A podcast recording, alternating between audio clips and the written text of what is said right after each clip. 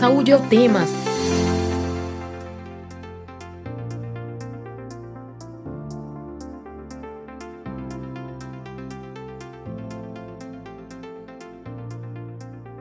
Olá, ouvinte das rádios Universitária FM 99.9 MHz e Paulo Freire, AM 820 kHz.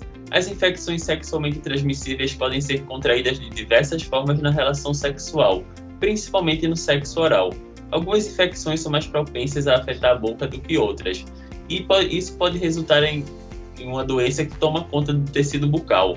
A única forma de se prevenir do contágio de uma, de uma IST oral é praticando sexo seguro, incluindo sexo oral. No Saúde é o tema de hoje, vamos falar sobre a boca como local de infecções sexualmente transmissíveis. Eu sou William Araújo, estudante de jornalismo da UFPE, e lembro que esta edição fica disponível no site radiopaulofreire.fpe.br e nas plataformas de podcast.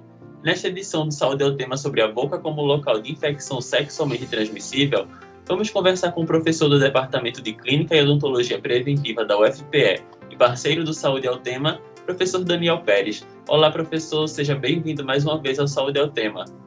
Olá, William. Bom dia para você, bom dia a todos os ouvintes da, da Rádio Paulo Freire. É um prazer estar aqui mais uma vez discutindo temas relevantes aqui para a saúde da comunidade. Cumprimentar também a professora Elaine, que é uma grande amiga. Bom dia, prazer estar aqui dividindo esse espaço com você. Nós agradecemos a sua participação, professor, e convidamos para a conversa a professora do Departamento de Clínica e Odontologia Preventiva da UFPE, Elaine Carvalho. Seja bem-vinda, Elaine. Obrigada, William. Também queria desejar um bom dia para todos, todas as nossas ouvintes, né? cumprimentando também o professor Daniel Pérez, como ele mesmo já falou. Somos parceiros aí na nossa, no nosso trabalho do dia a dia, ajudando nas questões de diagnóstico, não só das doenças sexualmente transmissíveis, mas de todas as doenças que envolvem a, a boca. É, professor Daniel, para a gente começarmos, o que são as ISTs? Então, as ISTs, como a sigla diz, né, são infecções sexualmente transmissíveis. Né? Então, são aquelas infecções que são transmitidas de um indivíduo para outro durante a prática sexual. Né? Então, a prática sexual, ela inclui não só é, o sexo é, vaginal, o sexo anal, né? o contato é, pênis vagina ou pênis ânus, né, mas também o contato quando se tem o sexo oral, né? Então, o sexo oral também é, é uma forma, né, de, de relacionamento sexual, portanto, é uma forma também de se contaminar é, os indivíduos durante esse ato. Então, é, nada mais é do que a transmissão de o compartilhamento né, de secreções né, durante o sexo, seja ele oral, sexo vaginal ou anal, é, e essas secreções elas contêm microorganismos, né, é, bactérias, sobretudo, ou, ou, eventualmente vírus, né, e que vão causar é, infecções sistêmicas né, no paciente. Elaine, e quais são as infecções sexualmente transmissíveis pela boca que são mais comuns na população? William, é, antes de falar especificamente disso, é, também eu, eu, gostaria de lembrar né, para os nossos ouvintes que essas infecções elas podem aparecer na boca, como o professor Daniel falou, através do contato direto, né, quando você faz o sexo oral, mas ela também pode, na boca, aparecer como manifestação né, de uma infecção sexualmente transmissível é, de sexo feito, por exemplo, pela via vaginal, porque esses micro-organismos, eles podem, através da corrente sanguínea e ou linfática, né, é, se locomoverem e também desencadear sinais e sintomas na boca, certo? Então, só para deixar claro que pode ser pelo contato direto né, o sexo feito através da boca, mas também pode na boca aparecer uma manifestação de uma doença ou de uma infecção sexualmente transmissível, mesmo que não tenha havido sexo oral. Isso um pouco mais tarde. Não sei se eu me fiz entender bem.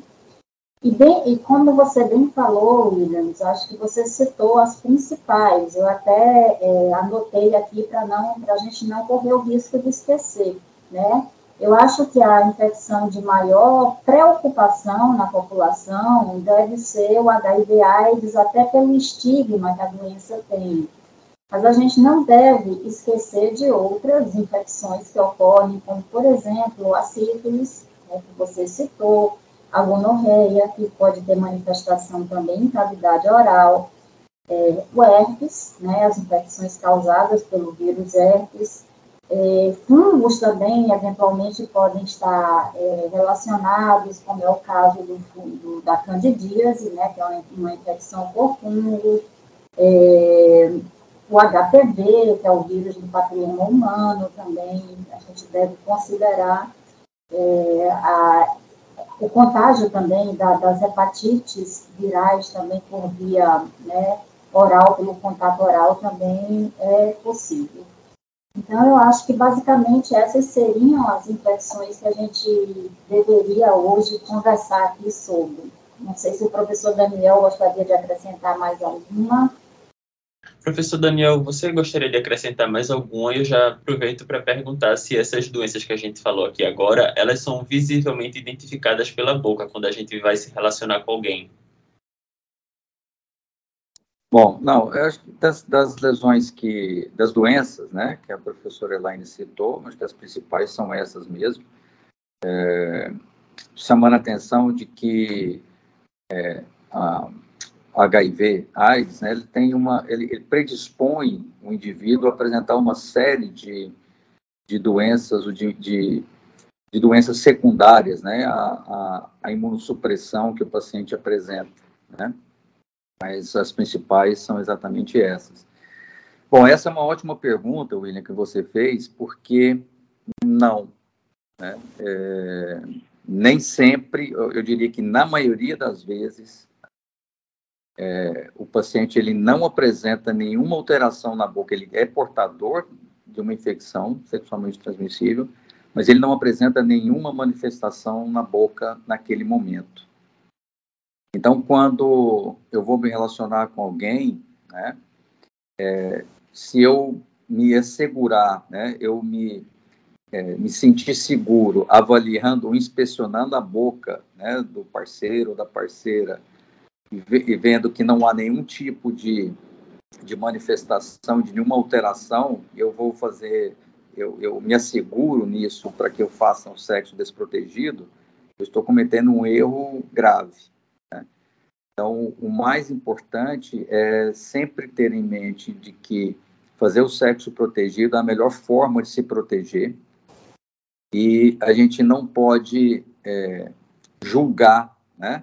Qualquer, fazer qualquer tipo de julgamento pela aparência né, do parceiro ou da parceira, é, dizendo pelo julgamento da aparência, tendo ou não lesão, de que ele pode ser portador ou não de uma infecção sexualmente transmissível. Né? É, dentre essas que é, talvez a gente vai falar isso mais à frente ainda, né, que a professora Elaine é, comentou, é, a, todas elas, talvez com exceção da sífilis, quando há manifestação primária da doença, né, mas mesmo assim, quando há manifestação primária, é uma, uma manifestação que ela é discreta, passa completamente desapercebido para quem não é especialista né, na área. Então, eu diria que é, na maioria absoluta dos casos, o paciente ele não tem nenhum tipo de manifestação é, bucal.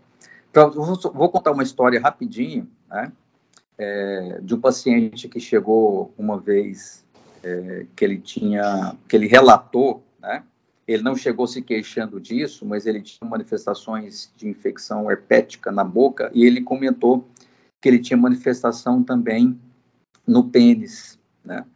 E ele me assegurou que ele tinha um relacionamento com uma, uma moça, né, que era virgem, né, e que ele apresentou essa manifestação do herpes genital. E de fato, né, como ele estava falando, possivelmente a moça era virgem mesmo, né? Só que ela tinha manifestação, ela estava com infecção ativa por herpes na boca, que talvez não estava com a manifestação ativa da doença, E o herpes, a gente sabe bem que na face, na boca, ele é transmitido pela saliva, não é pelo contato sexual, mas possivelmente ele deve ter tido, é, relacion... é, deve ter praticado sexo oral com ela, né? E ela, com a doença ativa, que estava restrita à boca, transmitiu para a região genital dele, né? Então essa é só uma historinha, né? Uma história que real, né? Para mostrar que é, é, na maioria dos casos né, a gente não tem nenhum tipo de alteração na boca é, e o paciente é portador de alguma infecção que pode transmitir pelo contato sexual. Aproveitando que o professor Daniel está falando de herpes, é, professora Elaine, no caso da herpes, é uma das infecções sexualmente transmissíveis que a gente pode identificar visualmente na outra pessoa, né? Isso, quando ela está no seu estágio ativo, né? Porque também convém lembrar que uma vez que a gente é infectado pelo vírus da, do herpes, esse vírus ele não vai embora do nosso corpo. Ele persiste, ele fica em estado de dormência no, no, no gânglio nervoso, né, no, na terminação nervosa. E aí o que, que acontece? Ele fica lá dormente. Então, quando a gente está é, estressado ou está é, enfrentando alguma situação mais difícil, ou tomou muito sol, ou teve alguma outra doença, como uma gripe, uma febre, esse vírus que estava lá quietinho, dormindo, ele sai, ele migra pela terminação nervosa, né, e vai se exteriorizar lá na pele, formando aquela típica lesão que a gente conhece, do herpes labial, que são aquelas bolhas, primeiro, aquela, primeiro aparece, aparece uma sensação de incômodo no local, um pouco vermelho, um pouco aumentado de volume, com o passar dos dias aparecem umas vesículas que, que são pequenas bolhas pequenininhas, cheias de líquido. Aquela bolha ela estoura, libera uma, uma secreção é, líquida, né, parecida com água, inclusive. Depois fica uma área é, ferida, meio ulcerada, para só daí a uma semana, 15 dias, formar aquela crosta, aquela casquinha, que já é o período de cicatrização né?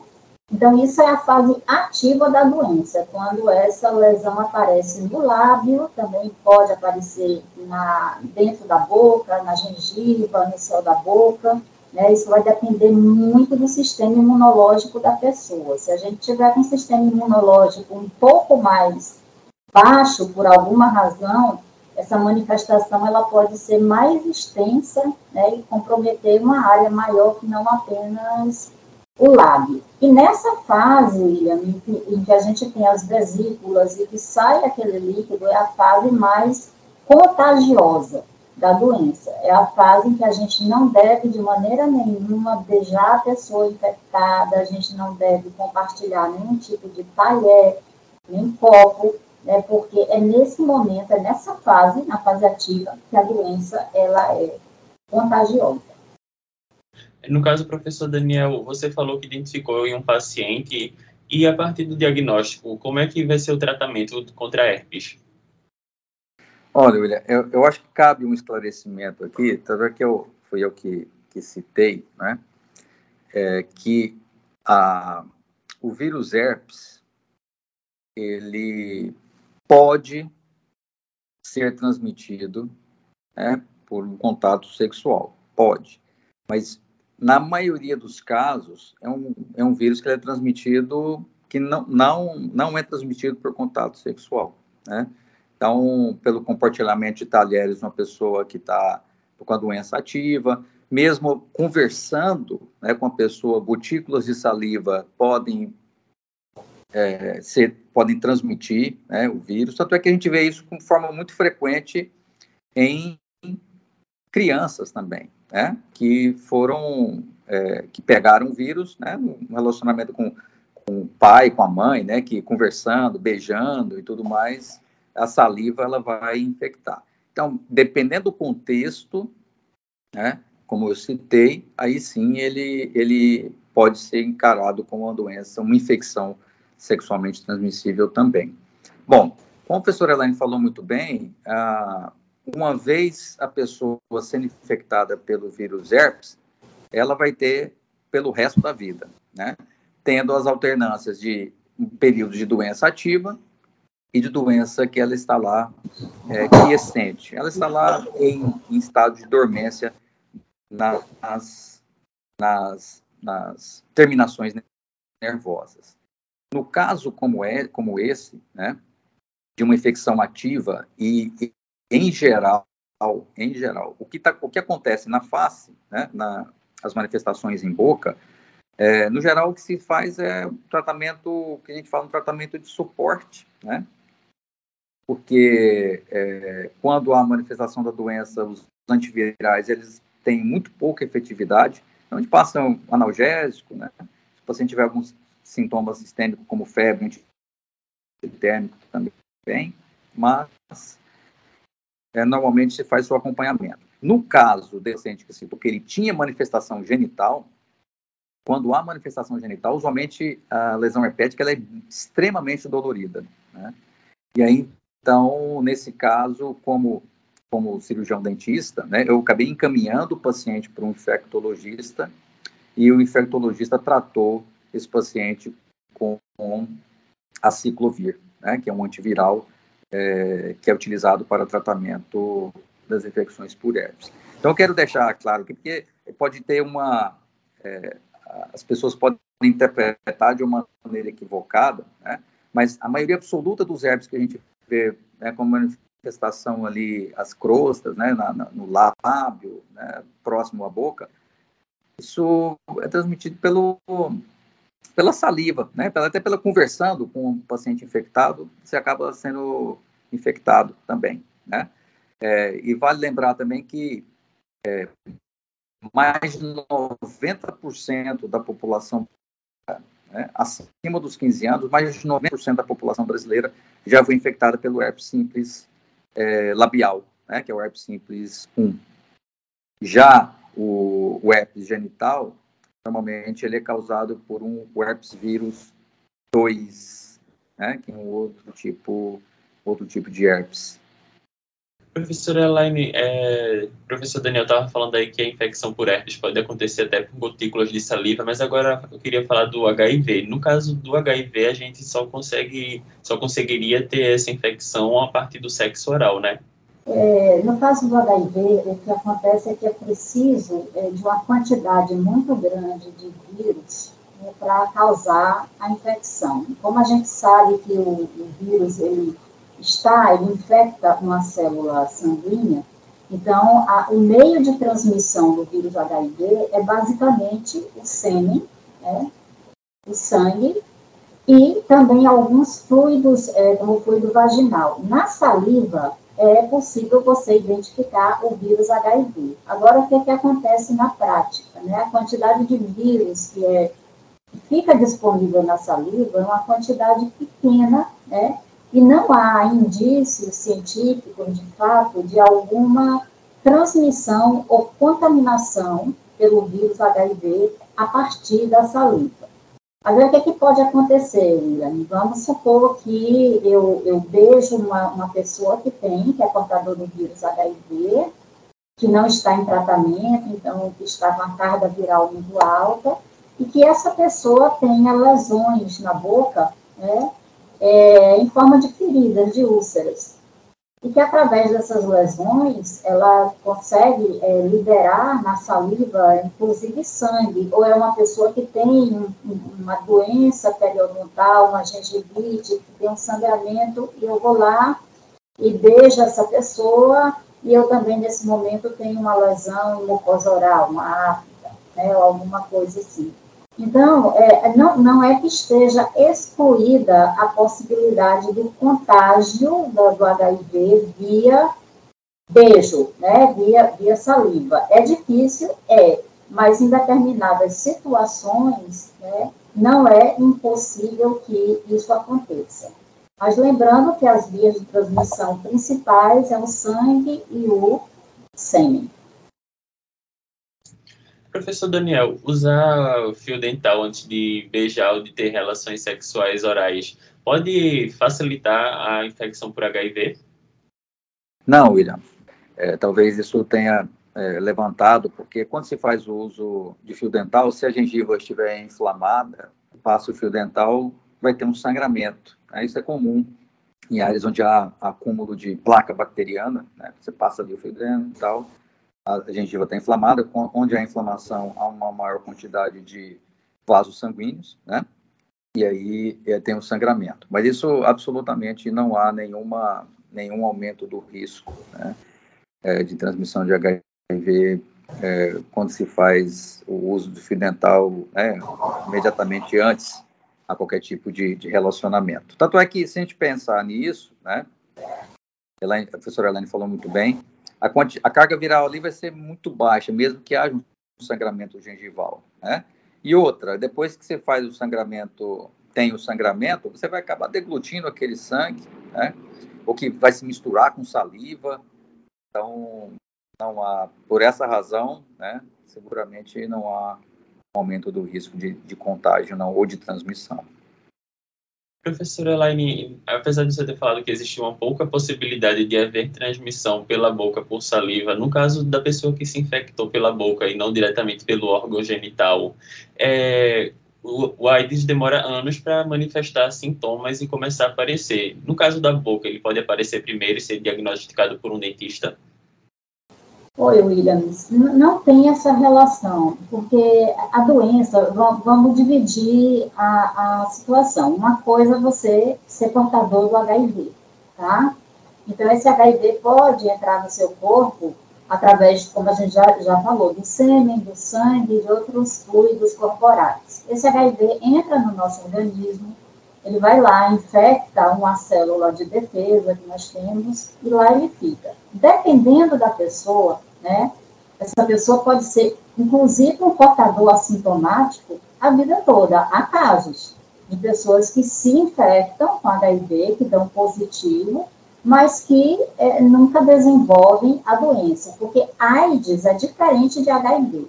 HIV é o vírus que infecta a pessoa. O que é a AIDS? A AIDS são aquela, aqueles sinais e sintomas e doenças que aparecem né, na medida em que o sistema imunológico daquela pessoa infectada vai falindo, né? Porque o vírus ele vai se multiplicando, vai infectando cada vez mais células, um número maior de células do sistema imunológico. Isso gera na pessoa um, um quadro que a gente chama de imunossupressão ou de imunodepressão, melhor dito, né? O sistema imunológico fica deprimido. Então, independente da via de transmissão, tá certo?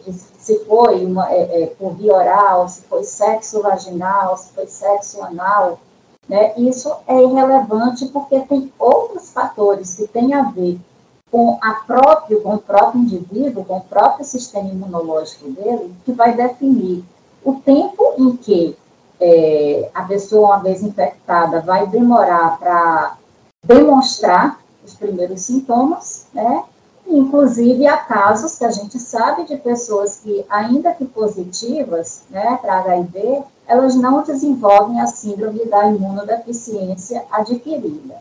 Convém também, é, eu acho que, que a gente está aqui falando com o público, né, é, acho que convém dizer que é importante que todos nós que temos é, vida sexual ativa, independente de sermos é, casados ou, ou, ou, união estável, é importante a testagem, certo? Ou se você se, se, se feriu com algum objeto pérfuro cortante que foi utilizado em outra pessoa, ou se recebeu alguma transfusão sanguínea, né? Então, a testagem é importante porque a maioria das pessoas que se descobrem é, HIV positivas, às vezes não tinham nem ideia do seu estado de, de sorologia.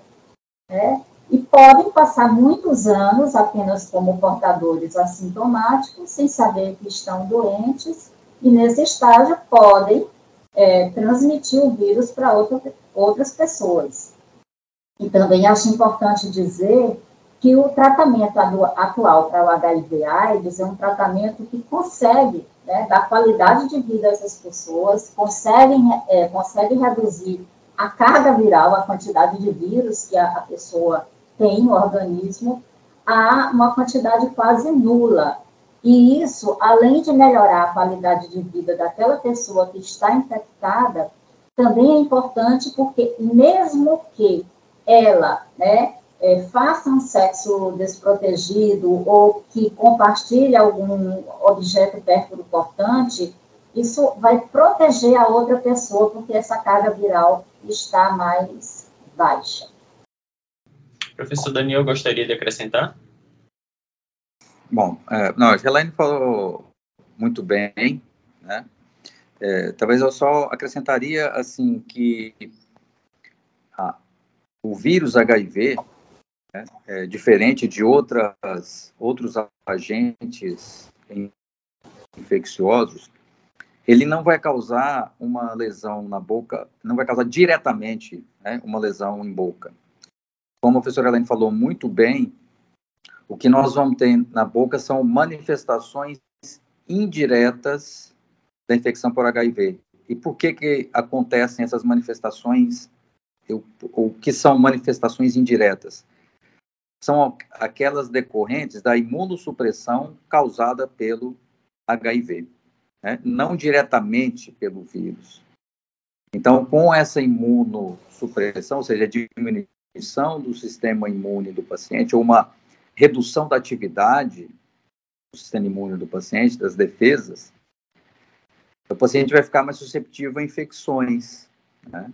Então, a candidíase, por exemplo, é uma das manifestações indiretas da infecção por HIV, porque é, ela vai acontecer em situações onde o paciente está com uma diminuição do seu sistema imune, uma infecção oportunística, né? É o famoso sapinho, então essa é a candidíase.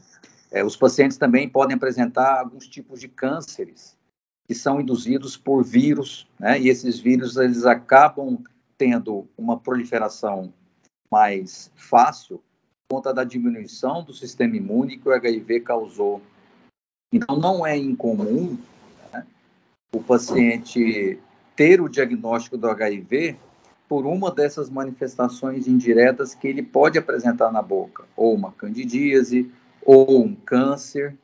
Né? Então, há alguns tipos de cânceres que são associados a indivíduos que têm imunossupressão. Então, essas manifestações indiretas é, causadas secundárias à infecção por HIV é que podem se apresentar na cavidade bucal.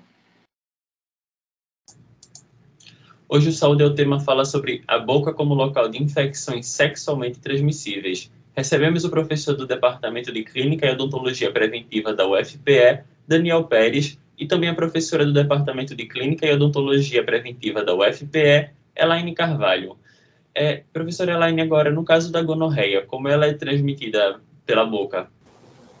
Olha, a gonorreia, ela, a transmissão pela boca se dá no momento em que você faz sexo oral com alguém que esteja infectado, né? então pode ser dessa forma, e daí você tem como local de inoculação daquela bactéria a própria cavidade bucal, né? Mas, é, como eu tinha falado é, no início, pode ocorrer também manifestações na boca da gonorreia que foi adquirida através do sexo é, vaginal ou do sexo anal. Por quê? Porque aquela bactéria, ela também pode se disseminar por via hematogênica, né? E pode, é, por essa disseminação, como também ela tem afinidade por mucosa, ela pode na boca ainda que não tenha sido feito sexo oral, é, determinar ali posteriormente é uma lesão, tá certo? Então, assim, não significa dizer se eu tenho uma lesão na boca que, que vai ser diagnosticada como gonorreia, que obrigatoriamente eu tenha feito sexo oral. Então, é, é, importante também ficar claro isso, que pode haver, embora mais rara, essa, essa disseminação que pode ser pela via sanguínea ou pela via linfática. Isso pode acontecer. Professor Daniel, e no caso, como é o tratamento para gonorreia? Bom, é, como a professora Elaine é, falou muito bem, né, essa é uma, uma infecção, é, é uma infecção sexualmente transmissível que pode ter né, a, o tratamento, desculpa, a manifestação ou infecção diretamente pelo contato ali da, da, do agente infeccioso, que é a bactéria, né? Pelo contato direto, ou eventualmente a manifestação dessa infecção sistêmica né, da, da doença. Bom, o tratamento ele se faz com antibióticos, né? É, Pode-se fazer um tipo, o tratamento, é, se, o, o, medicamento utilizado, o antibiótico a ser utilizado, são aqueles que vão, cuja bactéria ela vai ser sensível, né, a esses antibióticos. Então, quando se faz o diagnóstico da gonorreia, se prescreve um antibiótico e, e assim o paciente estará curado da, da doença. É importante até salientar que é, não é incomum, né, sobretudo pessoas que têm muitos parceiros sexuais ao longo da vida, eles terem essas infecções é, sexualmente transmissíveis várias vezes né, ao longo da vida. Então, às vezes o paciente ele tem é, teve gonorreia, tratou, passou um pouco, ah, uma, teve de novo uma recorrência. Não, é uma nova infecção, né, porque ele manteve a prática e se ele manteve a prática, o resultado ele pode ser o mesmo, né? Mas o tratamento se faz com antibióticos. Professora Elaine, é, outra doença que preocupa bastante também as pessoas é o HPV, que apesar de ter vacina, tem uma idade muito limitada ali no SUS, mas como é que as pessoas podem ficar atentas Olha, ao HPV? É difícil a gente é, falar em, em, ficar atento. A gente pode até saber quais são as manifestações clínicas em boca que o HIV pode produzir, né? Então, normalmente, em boca, a infecção por, por HPV, desculpa, eu acho que eu falei antes HIV, é HPV, né, o papiloma vírus humano, ela provoca na, na, na boca, nas mucosas, lesões semelhantes a verrugas. Né? São lesões como um nódulo, né, que cresce, que tem a superfície irregular, meio rugosa, às vezes até meio esbranquiçada. Né? Então, essas lesões são tipicamente lesões que são, é, que têm características de lesões produzidas por papiloma, tá certo? Então, se você identifica em, em, alguém esse tipo de lesão, a pessoa pode, não estou dizendo que obrigatoriamente vai estar, mas pode ser uma pessoa que tenha né, sido infectada por papiloma, pelo vírus do papiloma, e que esteja com aquela lesão. Lembrando, Williams, que existem vários tipos de vírus papiloma, tá? É uma família imensa. E aí, convém também explicar o seguinte: quando a gente é criança, é muito comum a gente ter aquelas verrugas na ponta dos dedos. Não sei se você, quando criança, teve essas verrugas. Né? Mas é muito comum, às vezes, na, às vezes na ponta dos dedos, no joelho, na palma da mão. Essas verrugas, que grande parte da população tem, também é produzida ou provocada, né, ou induzida pelo vírus papiloma.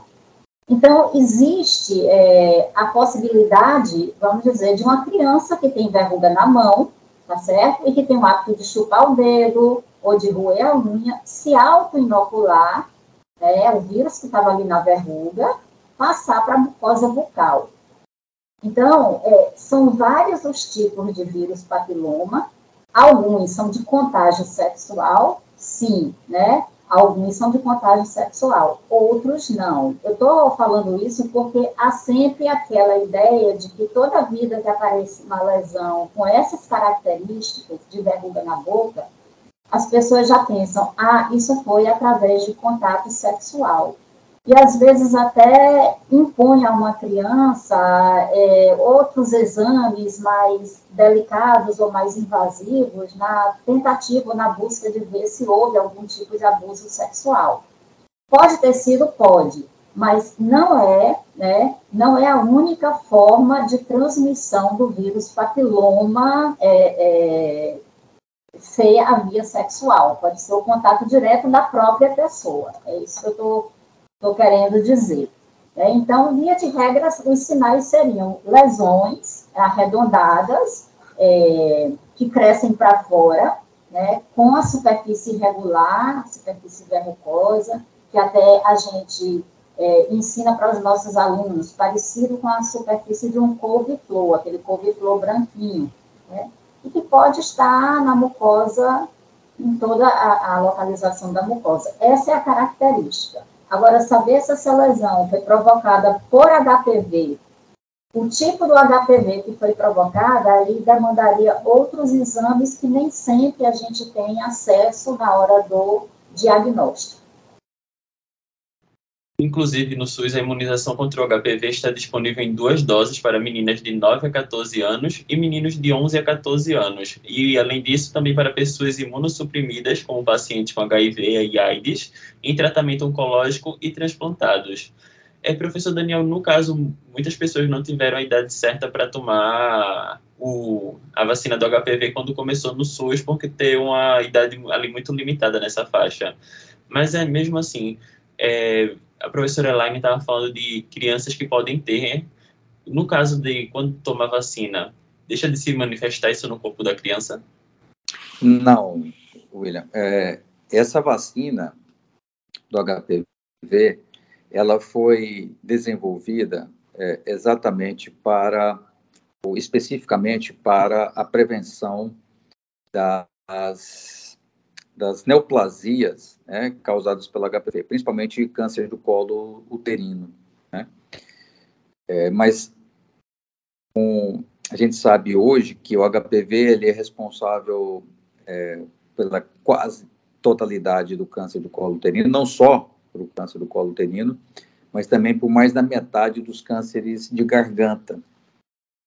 Então, a vacinação ela vai ser específica para alguns HPVs né, que, como a professora Elaine falou, temos centenas de HPVs diferentes, e alguns deles, além de serem transmitidos por contato sexual, eles têm uma probabilidade de causar câncer nas pessoas. Então, essa vacina, ela, ela, é, ela foi desenvolvida para esses tipos de HPVs que podem causar câncer e que são transmitidos por contato sexual. Então, elas não vão prevenir o paciente ter verruga, por exemplo, né? Não vão prevenir do paciente ter algum tipo de outra é, infecção por HPV, algum outro tipo de doença, né, que é induzida pelo, pelo HPV. E só ressaltar que é, esses, os HPVs, vou falar da boca especificamente, né, a professora Helene falou muito bem da manifestação bucal dessas doenças, mas aqueles HPVs que são chamados de HPVs de alto risco, que podem causar câncer, é, eles são transmitidos por contato sexual e na boca eles muitíssimo raramente vão ter alguma manifestação clínica. Eles ficam subclínicos. Né? Então, eles têm um, um, um, período também de infecção e depois o paciente se vê livre do vírus. Né? Mas infecções recorrentes né, desse vírus, ou mesmo alguma infecção no período que ele está infectado, né, é, ele pode gerar, pode é, ser o responsável por desenvolver um câncer na região da garganta desse, desse paciente. E vale lembrar também que a gente até comentou né, em programas anteriores que o HPV ele pode causar, inclusive, câncer na boca, principalmente aí cerca de 5% dos cânceres de boca podem ser é, causados pelo HPV, enquanto na garganta, né, mais da metade atualmente a, o fator de o fator é, etiológico, né, o que vai causar é o HPV. Professora Elaine, são várias infecções sexualmente transmissíveis. A gente está chegando no final do programa, mas eu ainda gostaria de perguntar sobre a hepatite. Nós temos diferentes tipos, sendo as mais comuns os tipos A, B e C. Elas podem ser transmitidas pela boca? Sim, a hepatite A, né, que é aquela hepatite que a gente normalmente tem quando é criança, quando é adolescente, tem essa via de transmissão que pode ser orofecal, seja através da boca, através da saliva e através das fezes, ingestão de água contaminada, banho de rio contaminado, né? Então é aquela hepatite que a gente, que grande parte da população tem na adolescência e na, e na infância. Quando a gente vem para as hepatites B e C, a via de transmissão dela muda. Né? A via de transmissão é, novamente, o sangue e o sêmen. Tá? Então, você vai se infectar pelo vírus da hepatite B e C através de sexo desprotegido, mais uma vez, através de transfusões sanguíneas, através de compartilhamento de objetos perfuro-cortantes, inclusive, é, William, é, a transmissibilidade desse vírus é bem maior do que a do HIV. E há é, relatos de pessoas que se infectaram com vírus da hepatite B e C através do compartilhamento de escova de dentes, que é uma prática, inclusive, muito comum nas populações de maior vulnerabilidade social. É uma escova de dentes para ser compartilhada por várias pessoas na mesma família.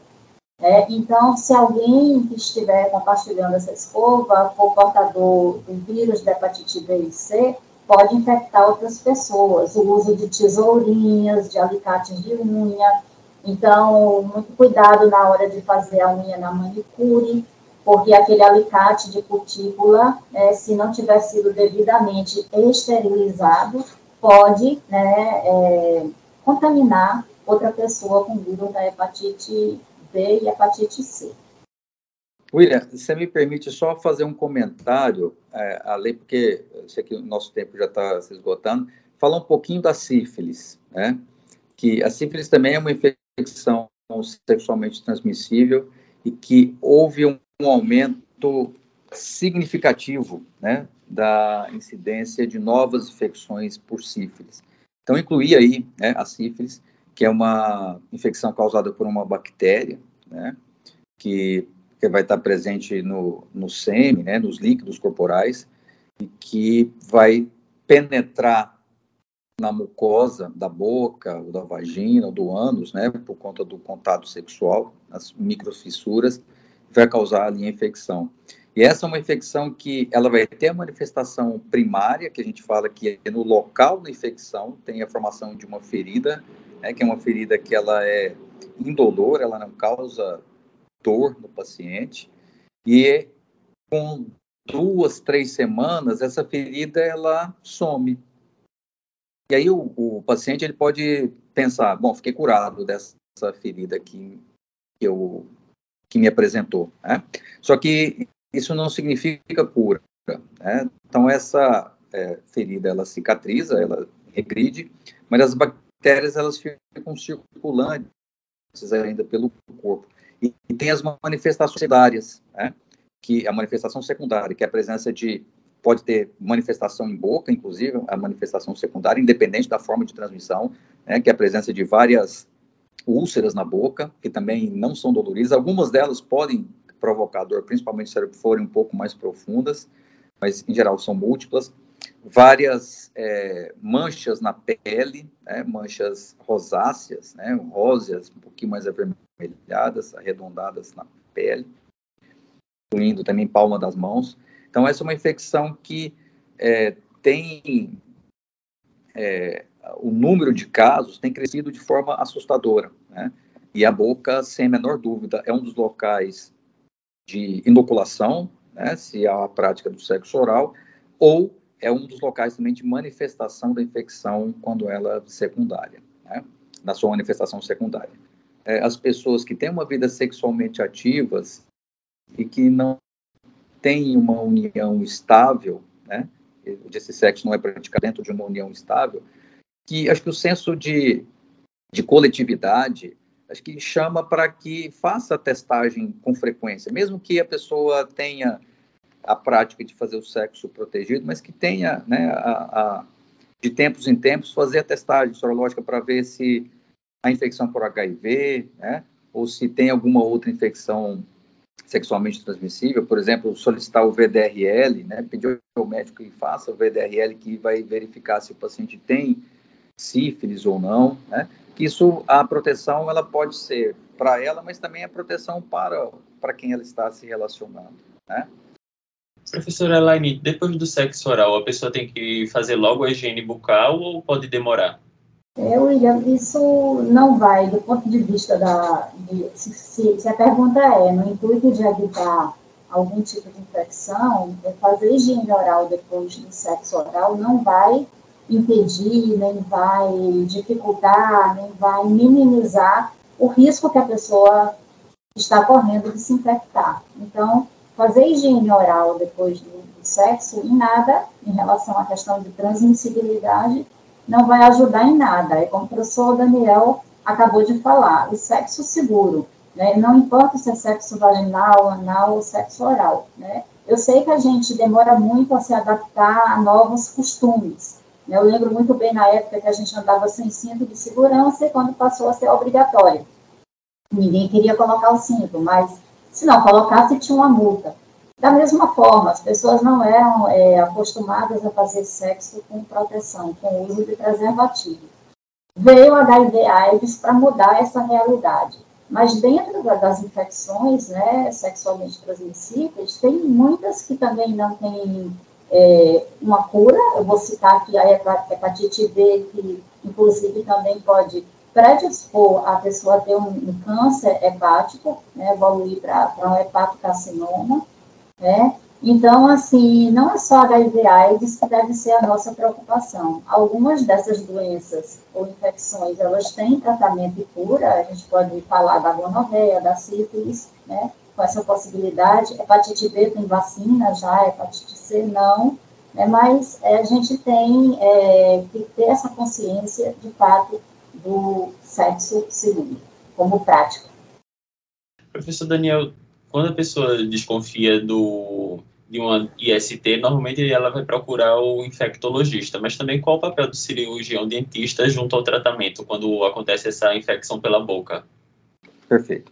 Veja, é, quando há manifestação na boca, é, pode ser que, na maioria das vezes, ou em muitas vezes, o paciente ou a pessoa ela nem desconfia. Então, quando se apresenta a manifestação bucal, é comum o, o indivíduo nos procurar, como cirurgiões dentistas, para verificar do que se trata. Né? Olha, apareceu uma ferida aqui na minha boca, né? eu, eu, tenho algum tempo, é, eu vim aqui para verificar, para avaliar né? e saber o que é. Né? Nem sempre é, o paciente ele vai procurar diretamente um infectologista, a não ser que ele tenha tido alguma prática que ele já julgou que ele assim, foi imprudente, né?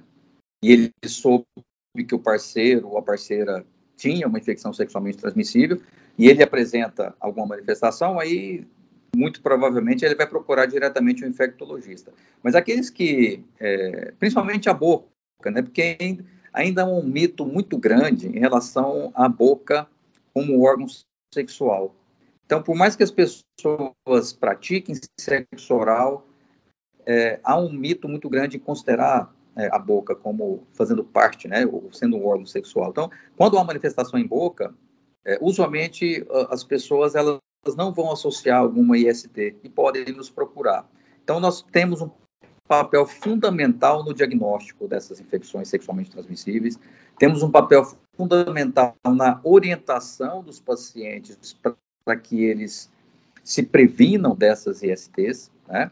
E quando a gente tem a oportunidade de fazer o diagnóstico, né, aí sim a gente encaminha para o infectologista para que ele possa fazer o tratamento. Apesar de que nós, como dentistas, nós podemos pre prescrever antibióticos, né, no caso, tem um paciente com sífilis, ele chega até o meu consultório, eu faço o diagnóstico da sífilis, eu posso prescrever, são duas injeções, né, de penicilina G-benzatina, que é o famoso bezetacil, né, e o paciente está curado. Mas por que é importante passar para o infectologista? Porque, de repente, o paciente pode ter algumas outras manifestações fora da boca que precisa de uma avaliação mais detalhada e, eventualmente, de um cuidado um pouco mais é, de, de, um cuidado um pouco mais detalhado desse paciente, né, por conta da infecção que ele apresenta.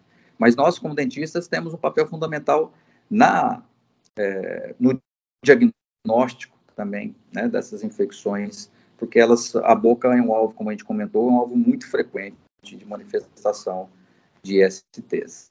Professora Elaine, e dessas ISTs, alguma delas pode deixar algum tipo de sequela na boca? Sequela na boca eu, eu não assim, pontuaria, mas eu quero pontuar, por exemplo, a gente acabou de falar da sífilis, é, no estágio dela terciário, ela pode é, deixar sequelas, né, danos neurológicos que podem ser, dependendo do comprometimento, irreversíveis. Né? Então, se você, Padre Cruz, que a gente falou, a sífilis tem esse aspecto que, de alguma maneira, esse dano neurológico pode comprometer em algum, algum aspecto a face, né, a inervação da face, em um estágio mais tardio. Mas, em termos de gonorreia, não, não vejo nenhuma é, comprometimento. Em termos de HIV, AIDS, sim, porque até o professor Daniel já falou, né, da predisposição dos pacientes que têm AIDS de desenvolverem determinados tipos de, de neoplasias malignas, de cânceres, e que podem ter a, a sua evolução até para óbito, ou então no tratamento ter que haver algum tipo de tratamento que deixe sequelas nesse paciente. Né? Então, eu pontuaria essas duas é, infecções como potenciais causadoras de sequelas importantes em termos de boca ou de região orofacial nos pacientes. A gente está chegando no final do programa e antes de encerrarmos, eu gostaria de passar a palavra para cada um de vocês fazer uma fala final. Eu começo com o professor do Departamento de Clínica e Odontologia Preventiva da UFPE, Daniel Pérez. Bom, então, mais uma vez, William, eu queria agradecer toda a equipe da Rádio Paulo Freire, é você, é William, professora Paula, né, coordenadora do, do programa da, da Rádio Paulo Freire, em abrir esse espaço para nós, que é um espaço super importante para a gente discutir temas tão relevantes para a saúde das pessoas. Né? E, e a mensagem final é para as pessoas que estão nos ouvindo, né, sempre ter em mente que a boca pode ser uma porta de entrada para uma infecção sexualmente transmissível e também pode ser um local muito frequente de manifestação dessas infecções sexualmente transmissíveis. Né? Então, portanto, sempre fazer sexo seguro né, para que se evite essas infecções. Caso apresente alguma alteração em boca, sempre procurar um cirurgião dentista. Professor Daniel, muito obrigado pela parceria de sempre. Agora eu passo a palavra para a professora do Departamento de Clínica e Odontologia Preventiva da UFPE, Elaine Carvalho.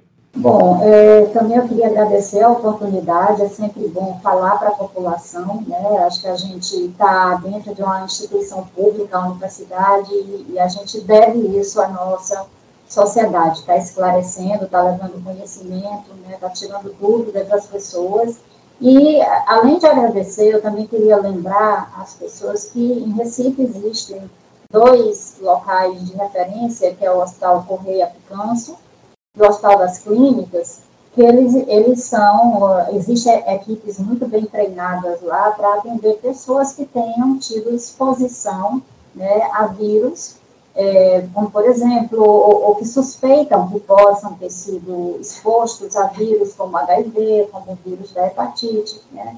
Esses hospitais, eles recebem a pessoa na pós-exposição, seja por acidentes com pérfuro cortante, seja pelo sexo desprotegido, e lá não há nenhum julgamento do, do, do porque você fez sexo desprotegido, as pessoas vão lhe acolher e vão fazer é, é, nas pessoas que procuram lá o que a gente chama de tratamento pós-exposição, né? uma espécie de tratamento preventivo, entre aspas, para minimizar a possibilidade de contágio. Então, é importante que a população saiba isso também. Ah, eu fiz sexo desprotegido hoje. Vai no Correia Câncer, vai no HC, conversa com, com a equipe, né? E que lá você vai receber toda a, a orientação e assistência necessária para minimizar os riscos. Mas isso não pode ser usado sempre, né? Isso é em uma eventualidade. O que é para ser usado sempre é o sexo seguro. Muito obrigado, Elaine, pela participação hoje aqui no Saúde é o Tema. No SUS, a imunização contra o HPV está disponível em duas doses para meninas de 9 a 14 anos e meninos de 11 a 14 anos, pessoas imunossuprimidas como pacientes com HIV, AIDS em tratamento oncológico e transplantados. A vacina contra a Covid-19 está disponível para a população a partir de seis meses. Se você ainda não se vacinou, vá logo. E mesmo se você já foi vacinado, continue seguindo as medidas de prevenção. Não esqueça de tomar as doses de reforço. O Saúde é o Tema encerra por aqui. Esta edição fica disponível no site radiopaulofreire.fpe.br e nas plataformas de podcast. A produção e o roteiro deste programa foi dos estudantes de jornalismo da UFPE, eu, William Araújo, Maíra Stacy e Isabel Baê, sob orientação da professora Paula Reis. Nas redes sociais, Maíra Stacy no Twitter e Ana Sabino de Publicidade e Propaganda no Instagram, sob orientação da professora Cecília Almeida. Coordenação de gravação, Catarina Polônio. Edição de podcast, eu, William Araújo. Tchau e até o próximo Saúde é o Tema.